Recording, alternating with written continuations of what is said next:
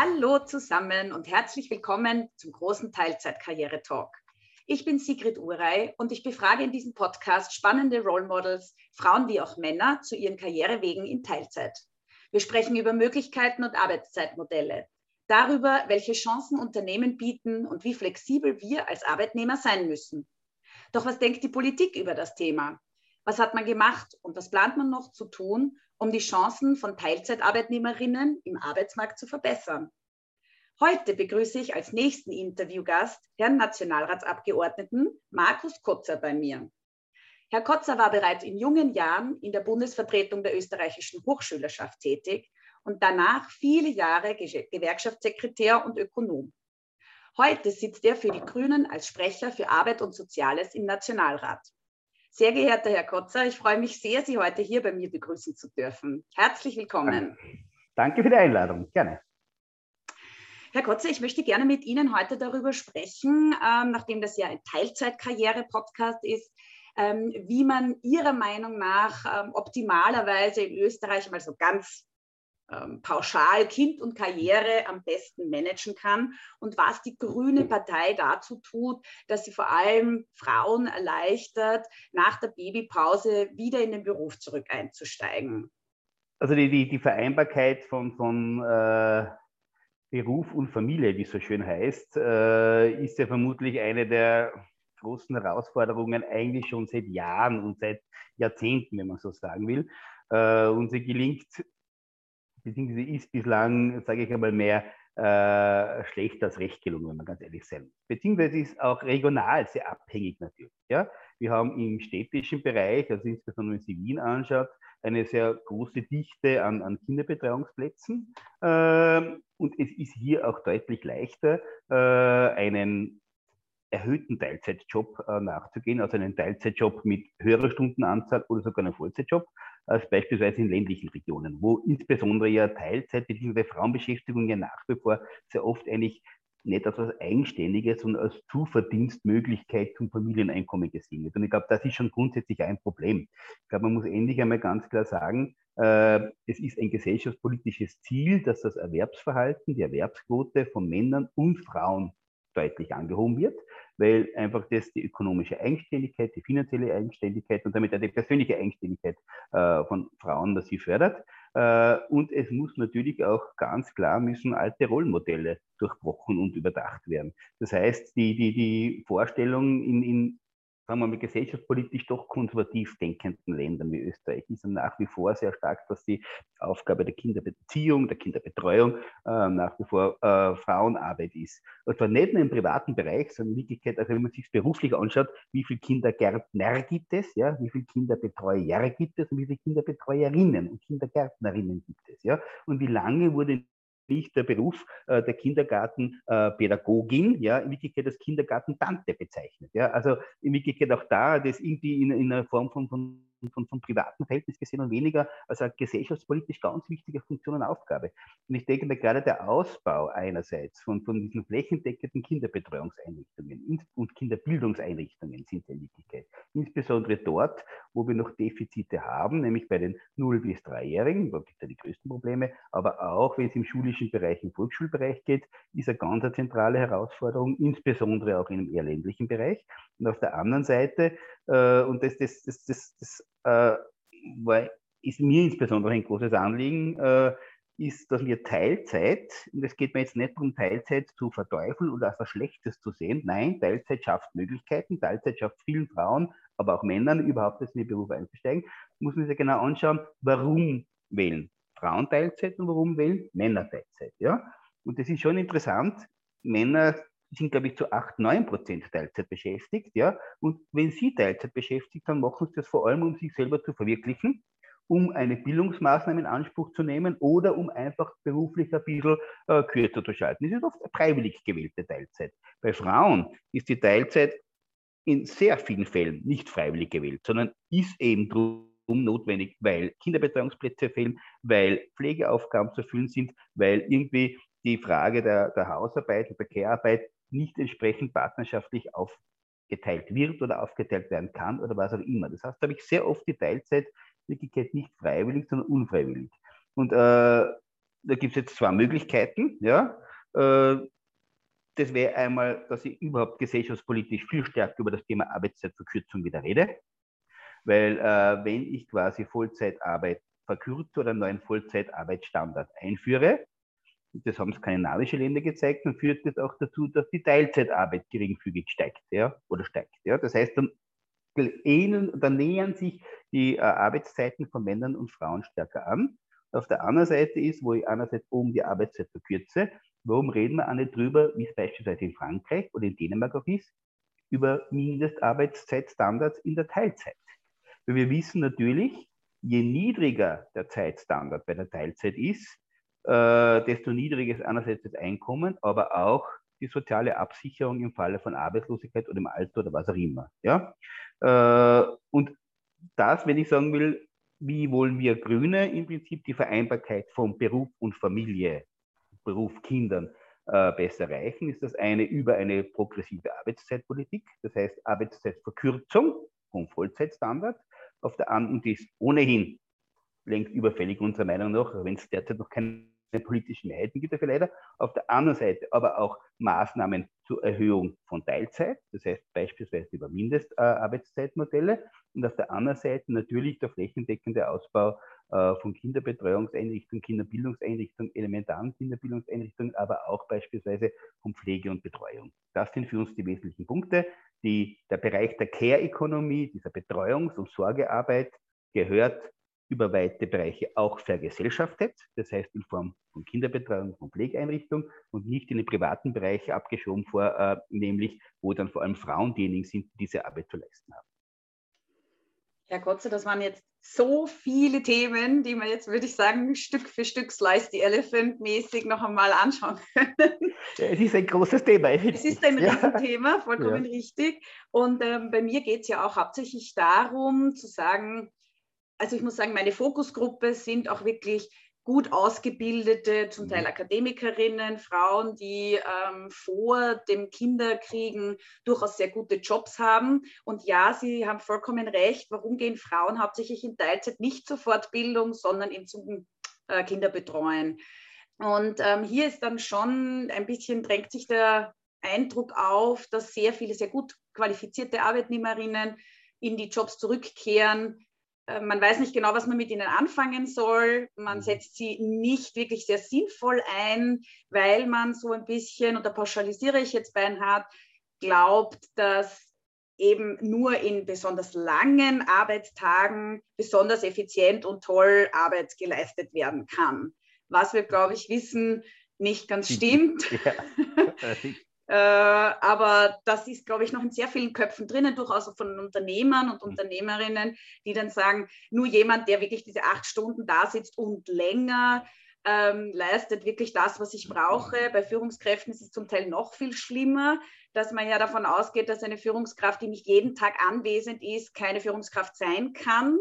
Und aus all diesen Glaubenssätzen ergibt sich halt leider das, dass sehr viele gut qualifizierte Frauen beim Wiedereinstieg ihre tollen Jobs verlieren und dann eben meiner Meinung nach durchaus auch marginalisiert werden, irgendwohin abgeschoben werden und ihr Potenzial tatsächlich nicht ausgeschöpft wird, was den Teufelskreis schließt, der dann heißt, die bringen ja irgendwie dann nicht mehr viel zusammen. Und wenn ich dann mir denke, ja gut, die Teilzeitkraft ist eigentlich eh nicht so super, dann ähm, wird sich da mein Gedanke vielleicht manifestieren in diese Richtung. Ähm, Sie haben vollkommen richtig gesagt, ähm, diese Mindestarbeitszeit in der Teilzeit von, ich glaube, zwölf Stunden momentan, ich glaube, oder 16. Ich, ich würde auch sagen, es ist Richtung zwölf Stunden, das ist unglaublich. Nein, zwölf Stunden sind es. Das ist wahnsinnig wenig.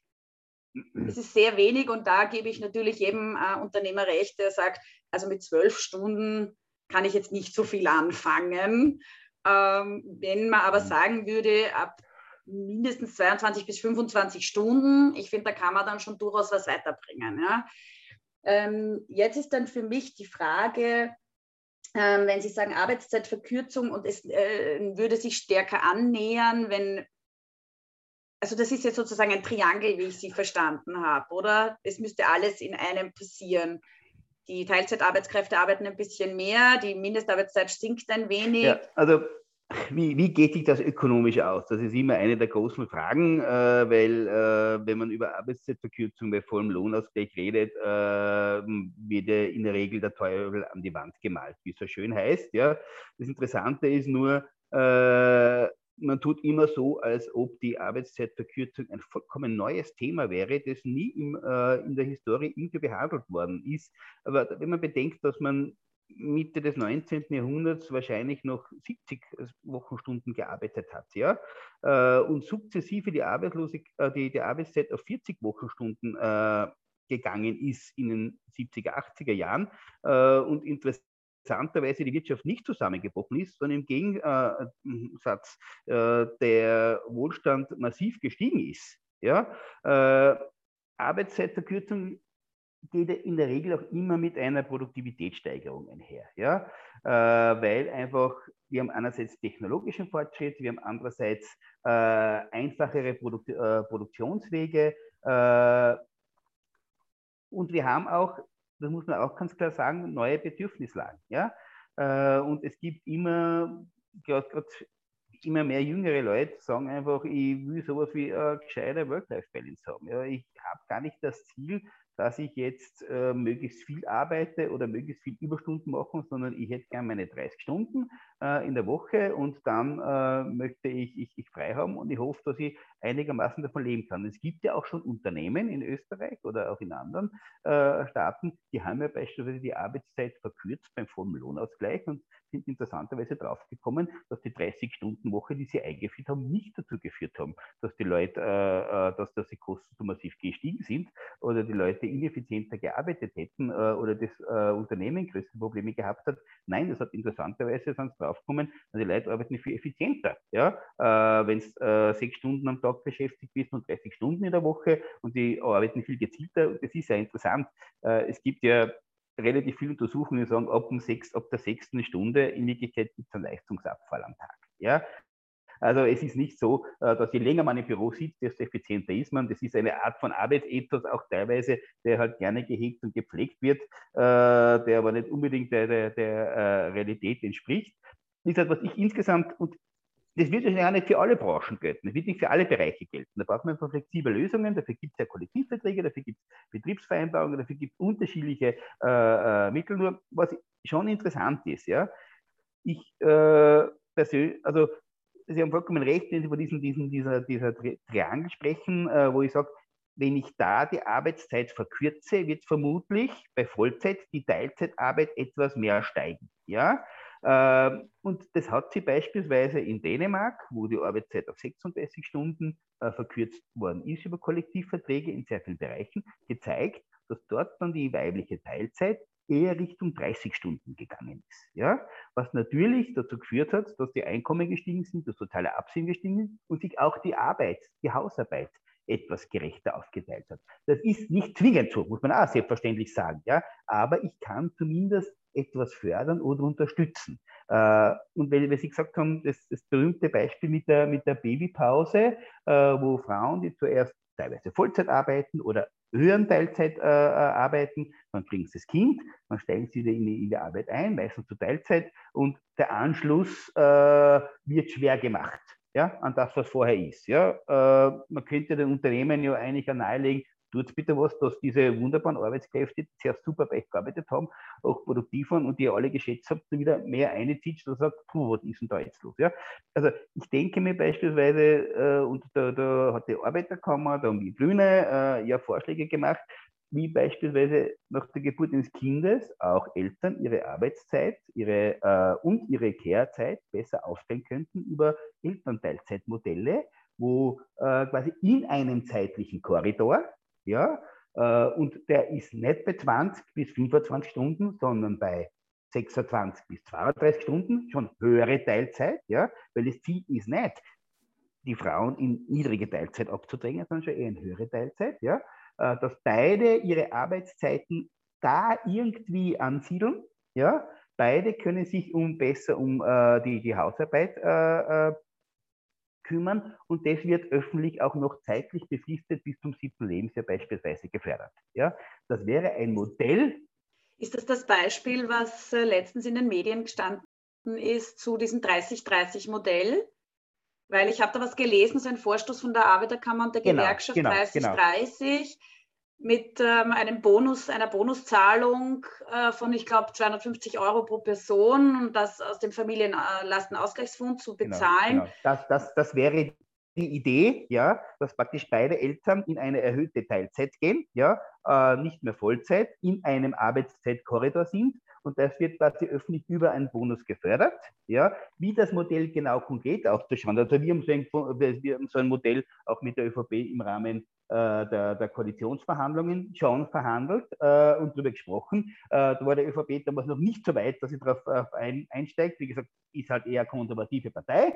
Äh, wir bleiben trotzdem dran und versuchen das nach wie vor zu thematisieren. Und es steht im Regierungsprogramm schon auch drinnen, dass man sich neue Elternteilzeitmodelle oder partnerschaftliche Elternarbeitszeitmodelle überlegen sollte. Und da bleiben wir dran, weil wir wollen das tatsächlich, weil wir sehen da, äh, wir, wir sehen im Kinderbetreuungsgeld ja, schon auch eine Falle für Frauen. Ja? Äh, weil teilweise die, die, die mögliche Bezugsdauer des Kinderbetreuungsgeldes mit der Karenzzeit auseinanderfällt. Ich kann ein Kinderbetreuungsgeld bis zu drei Jahren beziehen. Äh, zwei Jahre bin ich in Karenz und zwei Jahre ja, vom Arbeitsplatz weg zu sein. Ja, ist oft für Frauen in Wirklichkeit ein extremes Hindernis und eine extreme Erschwernis, wieder in den, äh, in den Beruf einzusteigen. Ja? Das Sie nicken, Sie wissen das äh, gewesen, das ist, das belegen einfach die Sachen. Und mit diesen Elternteil, mit diesem partnerschaftlichen Elternteilzeitmodell würde man es tatsächlich beiden ermöglichen, im Berufsleben zu bleiben. Und das heißt natürlich auch äh, Pensionszeiten anzusparen, Einkommen äh, zu sichern. Äh, und es wird, werden so viel äh, Sachen gefördert. Ja? Warum nicht einmal so wirklich fortschrittliche, gescheite Ideen, die, die, die auch tatsächlich zu einer gerechteren Aufteilung von Einkommen, äh, bezahlter Arbeit und insbesondere unbezahlter Kehrarbeit führen. Und das mhm. ist, glaube ich, ein Punkt, der ganz, ganz wichtig wäre, äh, um, um, um die, die Vereinbarkeit von, von Beruf, äh, von Kindern äh, und die gerechtere Verteilung von Einkommen und Zeit sicherzustellen. Ja, also ich kann Ihnen da nur wirklich beipflichten, dieser Wiedereinstieg auch nach längerer Zeit. Also ich war jetzt zum Beispiel persönlich ein Jahr in Karenz. Mhm. Ähm, da muss man schon irgendwie auch ein bisschen am Ball bleiben. Und ich meine, das muss ich sagen, da ja. muss man sich ja auch die Unternehmen ein bisschen in die Pflicht nehmen, beziehungsweise auch tatsächlich die Personen, die Eltern werden, sich aktiv mit dem Unternehmen auszutauschen und weiter auch zu schauen, was machen die eigentlich. Also wenn ich mich so richtig mhm. voll ausklinke, hm, darf ich mich möglicherweise dann nachher nicht wundern, dass ich einfach auch nicht ja. mehr wirklich wieder mitkomme. Also es ist, glaube ich, in beiden Seiten ein bisschen die Verpflichtung zu sagen, wir müssen weiterhin die Personen einladen, vielleicht einmal ein Brief schreiben. Ähm, mhm. Es gibt Karenzstammtische bei größeren Unternehmen schon. Ähm, ich habe aber auch ähm, eine, ein, zwei Coachinnen kennengelernt, die zum Beispiel Karenzmanagement anbieten. Und ich habe mir jetzt gedacht, was ist denn das ja, und so. Ja. Aber das ist wirklich zu sagen, okay, bevor du wirklich auch in der Firma Bescheid gibst, dass du schwanger bist, überlege dir, wie willst du informiere dich natürlich zuerst, was für Möglichkeiten es mhm. gibt und was wird dann ungefähr deine Idee sein, wie du da hineingehen willst. Wie willst du mit dem Unternehmen verhandeln? Wie willst du deinen Wiedereinstieg verhandeln? Ähm, was willst du anbieten, was du alles äh, machen könntest? Ja, dass man schon viel früher, viel proaktiver mit dem Unternehmen spricht. Mhm was die Möglichkeiten sein können. Und dann kann das Unternehmen A viel schneller reagieren und sagen, aha, die interessiert sich für 1, 2, 3, 5, 10 auch noch sozusagen, mhm. dass du ein bisschen im Hinterkopf bleibst. Andererseits aber auch zu sagen, ich bin ein bisschen flexibel. Also wenn ich 20 Stunden zurückkommen will, sind auch 22 Stunden möglich, ja oder nein? Ja, kann ich mir das vorstellen? Ja? Dann, je mehr man sich mit den Dingen beschäftigt, je konkreter man es mit dem äh, Unternehmen mhm. schon im Vorfeld verhandelt, desto besser sind natürlich dann auch die Möglichkeiten, wenn man dann wiederkommt. Also das war Nummer eins, wo ich mir gedacht habe, hm, da hätte ich persönlich auch ein bisschen mhm. was mhm. schon im Vorfeld überlegen mhm. können, wäre sicher nicht verkehrt gewesen. Und das Zweite, weil Sie vorhin erwähnt haben, äh, dass die Frauen öfter mal nicht in Teilzeit arbeiten wollen, aber müssen, weil es sich von der Kinderbetreuung mhm. her nicht so gut ausgeht.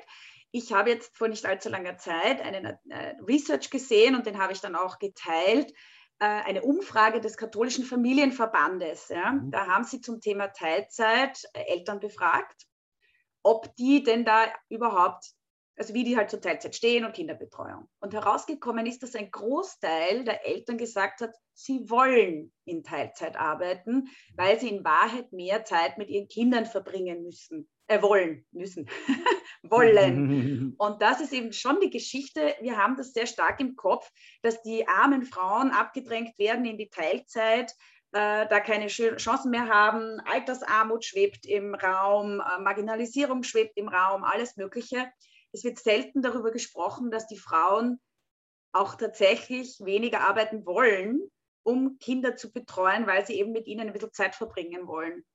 Und das ist was, finde ich, worüber man auch unbedingt einmal sprechen muss, zu sagen, je mehr Zeit ich habe, das ist ja auch Lebenszeit, das ist Qualitätszeit. Da hocke ich nicht in meiner Arbeit, dann bin ich nicht äh, am Arbeitsplatz, sondern da habe ich Leben.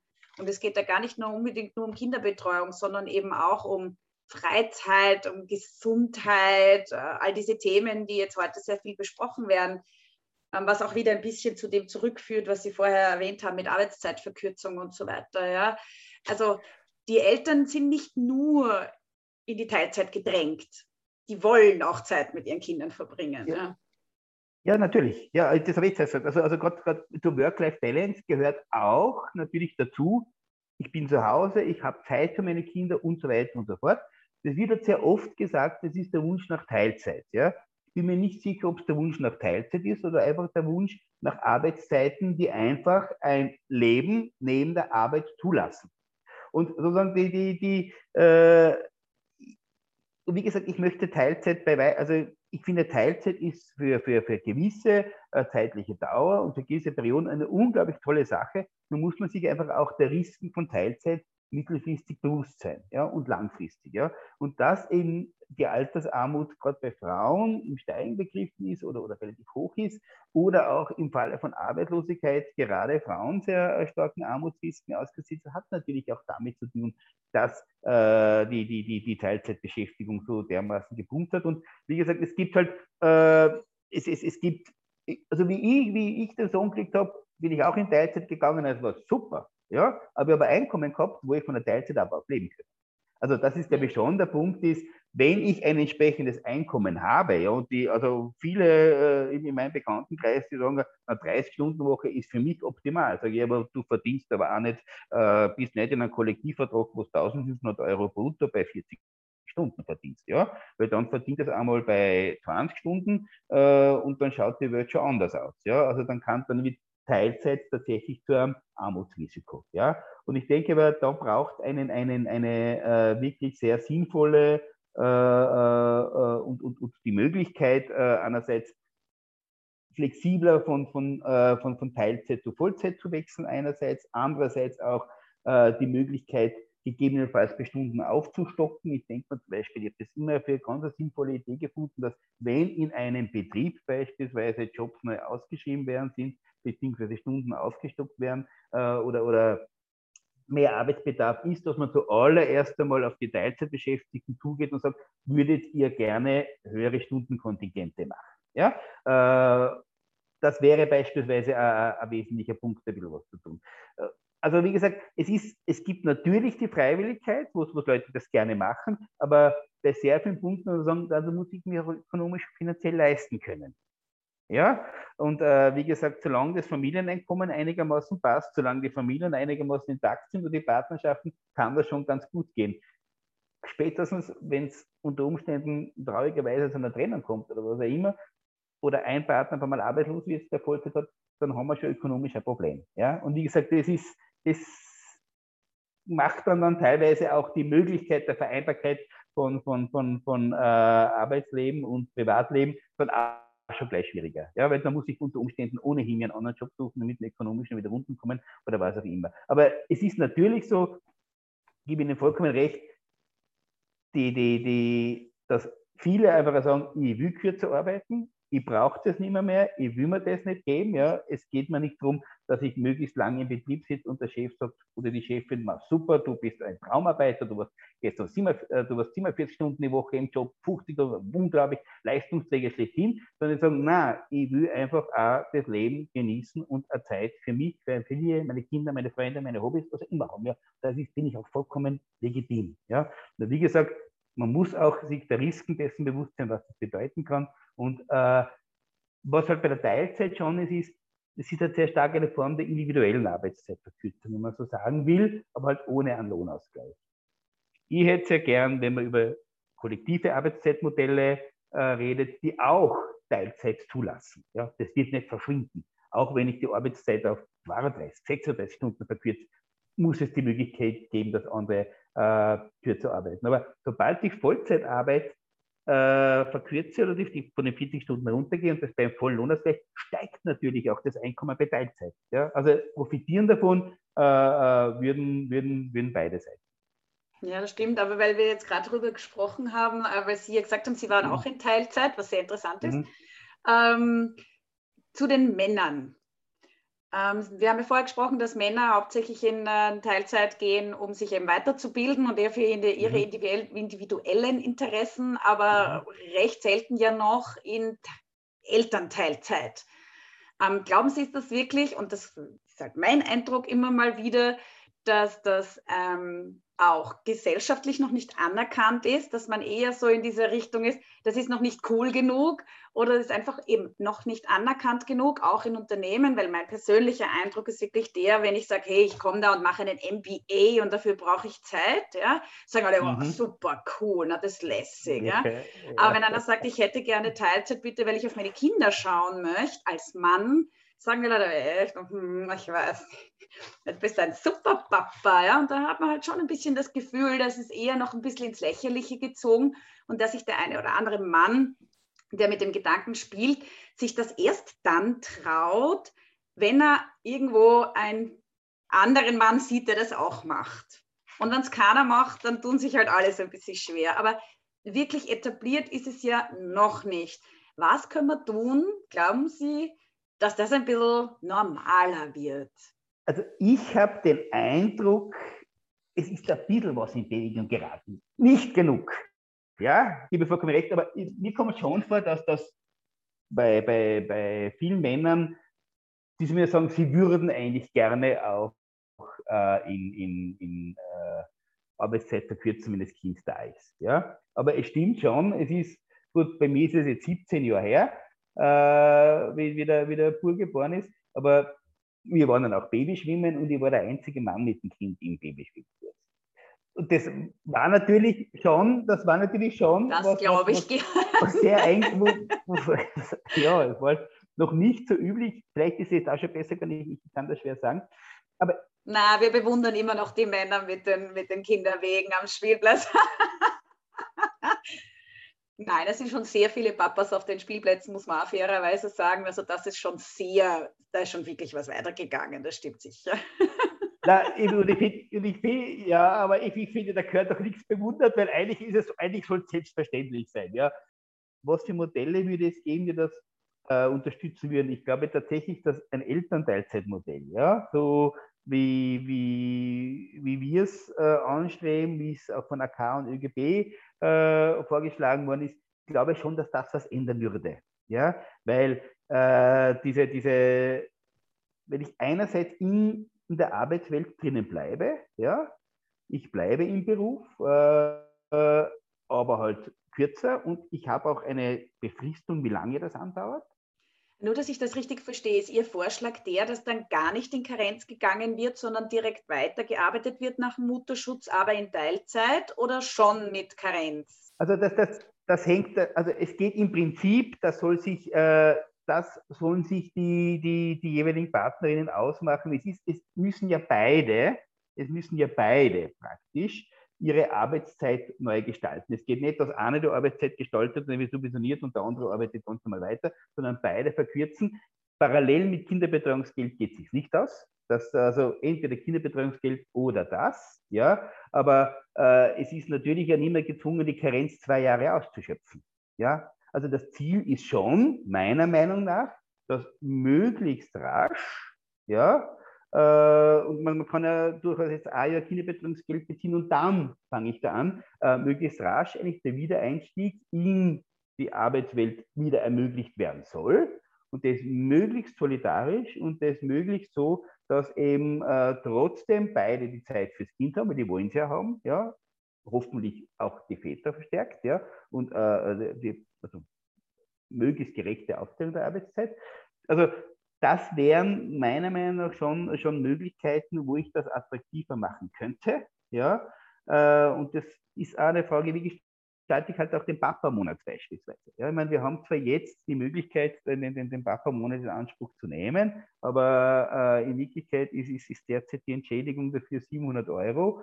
Äh, ist jetzt auch nicht, sage ich einmal, äh, ein wahnsinnig attraktives Modell. Ja, für, äh, für Väter. Ist das nicht auch, dass wenn ich den Papa-Monat kriege und dann sage ich, gehe in Karenz genau. als Mann, dann muss mir das genau. Geld zurückziehen genau. zahlen genau. oder so. Also da habe ich letztens in einer Mama-Gruppe auf Facebook ähm, sehr viel Geschimpfe gelesen und muss sagen, berechtigt, weil ich meine, das sind 700 Euro, wie Sie sagen, das ist ja wirklich, äh, ja, braucht man glaube ich nicht reden, wie, was das ist, ja, und dann wird das noch ja, einmal abgezogen das lädt nicht ein, Männer, die gut ja. verdienen, ähm, sich dem hinzugeben, ja, weil in Wahrheit sagen, so, okay, Kind genau. ist eh schon teuer genug und jetzt habe ich da mit der Betreuung auch noch so ein Investment. Wieso sollte ich das ja, eigentlich? Manchmal kommen eine manche Lösungen als Pseudolösungen vor, wo man sagt, ja, wir wollen den Papa-Monat soll möglich sein, aber dann gestaltet man so, dass es wirklich möglichst unattraktiv ist. Also, äh, aber das ist halt einmal die Schwierigkeit bei derartigen Debatten. Die Wirtschaft sagt, na, sie wollen es eigentlich nicht übernehmen, ja, oder Papa-Monat ist auch, auch wenn sie in Wirklichkeit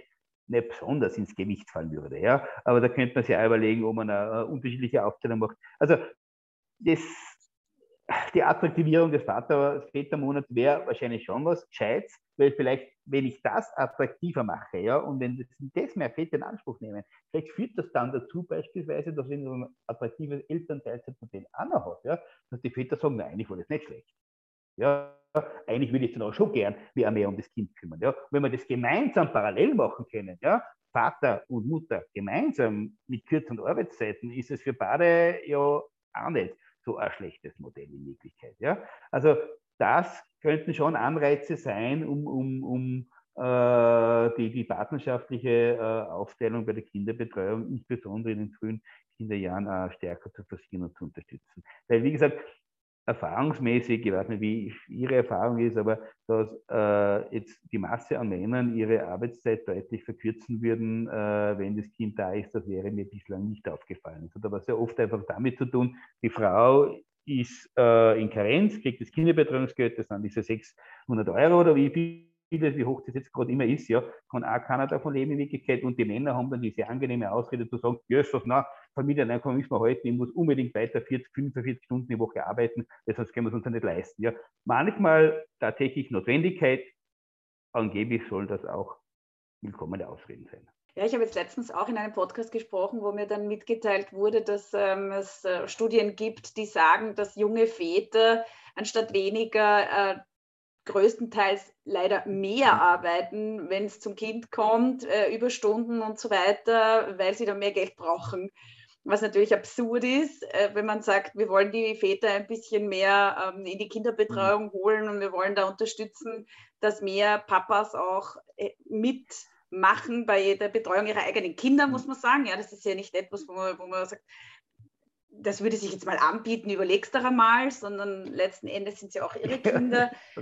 ja, und dann ist es natürlich besonders äh, spannend, wenn sich das noch dazu das mhm. Gegenteil umkehrt. Ja.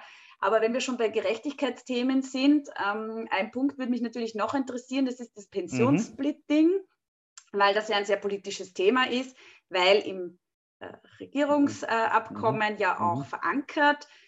Äh, ich habe ja schon äh, mit Ihren Kollegen aus den anderen Parteien darüber gesprochen, wie weit sind wir denn da jetzt? Jetzt ist September, weil ähm, ich habe die ersten Aufnahmen ein paar Monate vorher schon gemacht. Jetzt ist die Frage, gibt es da schon einen Vorstoß zur ähm, verpflicht bzw. automatischen Pensionssplitterei oder geht da nichts weiter, weil zu schwierig? das automatische Pensionssplitting ist ja gerade bei den Grünen nicht ganz unumstritten. Ja, also ich, ich persönlich sehe es äh, ehrlich gesagt als, als äh, schon ein durchaus denkbares Modell und äh, weil es insbesondere zu einer Umverteilung von Männern zu Frauen führt. Ja, das ist, ist ganz klar so. Äh, auf der anderen Seite ist auch die Frage, also es ist zwar verpflichtend, aber soll ja mit einer Opt-out-Option kommen können. Das ist wahrscheinlich auch verfassungsrechtlich notwendig, ja, aber die Frage ist tatsächlich, wie wirkt es dann tatsächlich? Ja? Und wir haben immer gesagt gehabt, also unsere, grüne Position war immer, ja, das ist ein Schritt dorthin, ja, dass man beispielsweise äh, Frauen im Alter, im Pensionsalter unter Umständen besser absichert, ja, dass sie höhere Pension bekommen, ja, aber es braucht auch andere Schritte, ja. Äh, und wir sehen das Pensionssplitting nicht nur als äh, eine Maßnahme äh, zur, zur äh, also wir, wir wollen halt mehr Maßnahmen, um Armut im Alter zu verhindern, ja, äh, als nur das reine Pensionssplitting. Für uns ist ganz wichtig, dass die Einkommenstransparenz in den Unternehmen beispielsweise verstärkt wird, ja, und dass die Frage der Einkommenssituation von Männern und Frauen in den Betrieben auch transparenter, gestaltet wird, ja. Äh, und auf der anderen Seite ist uns wichtig, dass eben der Elternteilzeitmodelle, wie wir sie gerade zuerst besprochen haben, auch mit beschlossen werden, ja, damit äh, oder, oder äh, mit verhandelt werden zumindest.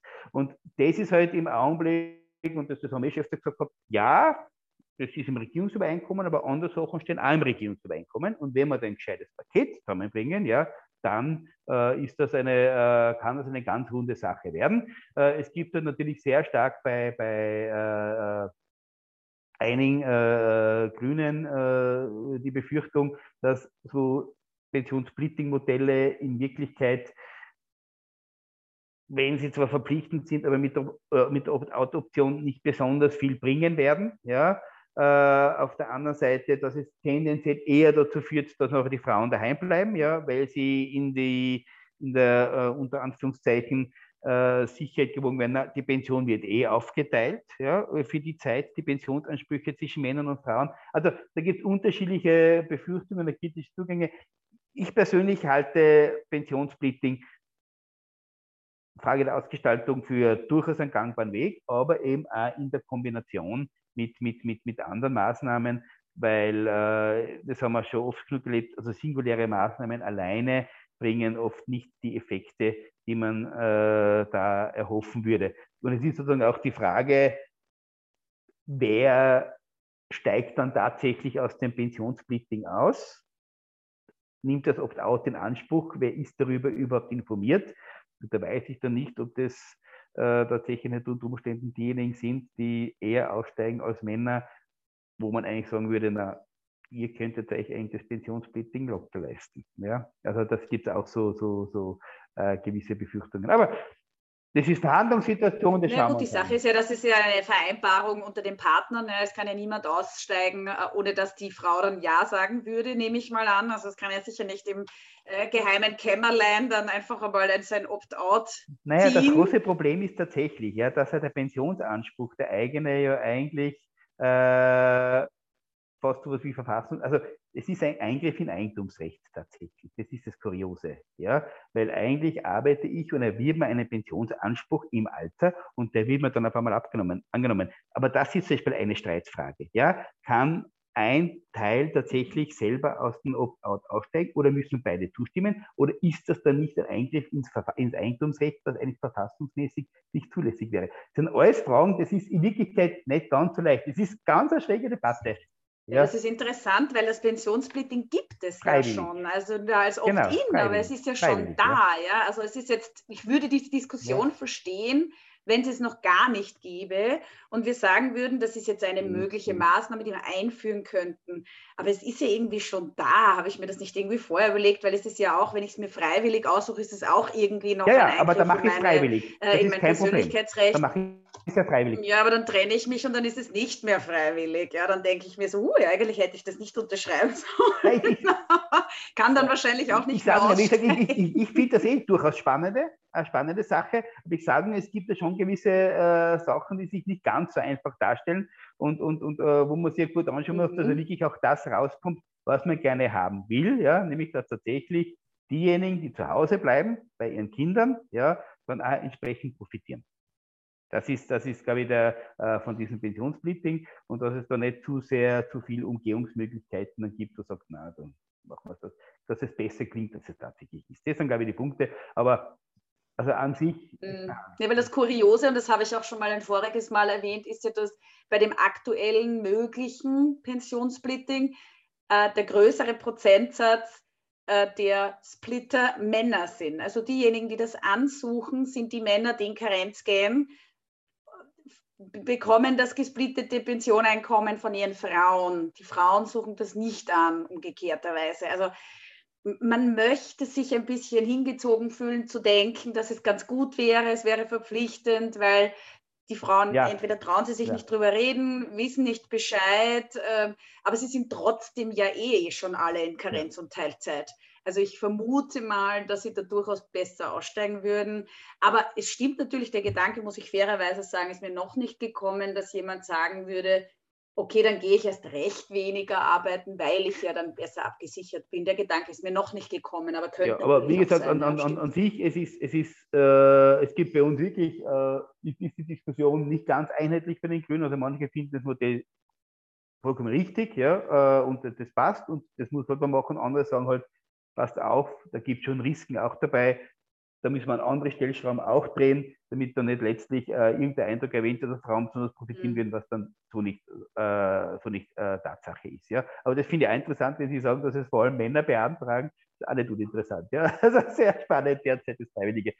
Ja. Ja, man möchte ja, aber es nicht also, na, die, die, Es ist natürlich, also ich persönlich sage ganz ehrlich, ich finde das Pensionssplitting eigentlich äh, ab dem auch Augenblick, wo man eine Partnerschaft macht und einen gemeinsamen Haushalt an sich, würde ich das für sinnvoll finden, weil äh, wenn man sich die Zahlen anschaut und nach wie vor äh, in Wirklichkeit, ich glaube, 60 Prozent der bezahlten Arbeit wird von Männern gemacht, 60 Prozent der unbezahlten Arbeit wird von Frauen gemacht, das ist ja ziemlich umgekehrt, ja. Der Care-Arbeit wäre es und, und, in den meisten äh, Haushalten wird es vermutlich äh, nach wie vor so sein, sonst wird es nicht zu diesen Zahlen kommen, hätte auch ein automatisches Pensionssplitting unabhängig von den Kindern. Ja? Äh, wahrscheinlich auch den Effekt, dass vielleicht es zu einer gerechteren Verteilung der bezahlten und unbezahlten Arbeit auch kommen würde. Ja, wenn die Männer sagen müssen, oh, das schon her, ja, ich muss an, an, an, äh, einen Teil von meinen Pensionsansprüchen, muss ich de facto abtreten. Also ich halte dieses Modell nicht für uninteressant, weil es schon einfach auch gesellschaftspolitisch was bewegen könnte. Ja, dass man es immer alleine an Kindern festmacht, ja, äh, halte ich äh, dann halt teilweise für eine Verkürzung, weil in Wirklichkeit ist es die ganze Care-Arbeit von Pflege über, wer macht den täglichen Einkauf, wer macht äh, die tägliche Wäsche, äh, wer, wer putzt, reinigt und so weiter, das halt sehr ungleich verteilt ist, ja, nach wie vor. Und ich glaube, das ist ziemlich stabil. Sehr spannend, das kommt ja demnächst die nächste Zeitverwendungsstudie, aber das ist ziemlich stabil seit Jahren in Wirklichkeit so geblieben. Ja. Und da wäre natürlich so ein überhaupt ein verpflichtetes Pensionspflichting schon auch ein Denkansatz, äh, der vielleicht was bewegen könnte. Ja, bei, äh, aber wie gesagt, isoliert sollte man diese Maßnahme nie sehen. Also braucht schon ein, ein, ein, ein, ein Bündel dazu. Ja, super. Also ich muss sagen, ich könnte mich mit Ihnen noch ein Zeitteil unterhalten über die Arbeit und die Möglichkeiten, die wir haben, weil das Wichtige ist, glaube ich, dass wir uns weiterentwickeln und dass wir schauen, dass wir wettbewerbsfähig bleiben, dass wir möglichst viele Leute in die Beschäftigung kriegen. Gerade jetzt mit Corona, Pandemie und Co. sieht man, wie wichtig das ist. Je mehr Arbeitnehmer einfach und Arbeitnehmerinnen im Markt sind, desto besser geht es uns halt wirtschaftlich und da müssen wir wirklich schauen, dass da was weitergeht und es bringt nichts, super qualifizierte oder überhaupt einfach Frauen möglichst lange in der Kinderbetreuung zu halten, weil ähm, es einfach öko ökonomisch nicht leistbar ist. Ja. Und ich meine, wir müssen im Wettbewerb im globalen Wettbewerb, wenn man es einmal ganz groß sieht, uns auch behaupten. Und ähm, andere Länder sind uns da leider, leider einiges voraus, ja, was diese Wirtschaftlichkeit auch angeht. Und ähm, ich glaube, es wird vielen Frauen gut tun, auch wirklich einmal darüber nachzudenken, wie es ihnen in der Zukunft in der Pension, auch wenn wir alle nicht gerne darüber nachdenken wollen, weil es ja noch so weit entfernt ist. Aber irgendwann holt es uns ein und das Wichtige ist halt auch wirklich da Aufklärung zu leisten und zu sagen, bitte seid euch dessen bewusst, wenn es eine bewusste Entscheidung ist, ist eh jedermanns Sache. Aber es soll halt nicht diese böse Überraschung sein, dann, wenn man erfährt, was auf einmal die Vergangenheit dann bewirkt, Und dann hat man halt auf einmal gar, kein Pensions, äh, gar keine Pensionszahlungen. Ja. Aber Herr Kotzer, wie gesagt, nochmal herzlichen Dank, dass Sie da waren. Es war ein extrem spannendes Gespräch, auch ähm, zu erfahren, was die Position diesbezüglich der Grünen Partei ist. Ähm, kann mich nur sehr bedanken für Ihre Zeit und Ihre Energie im Gespräch und ähm, alles Gute. Bitte gerne. Danke. Wiederschauen.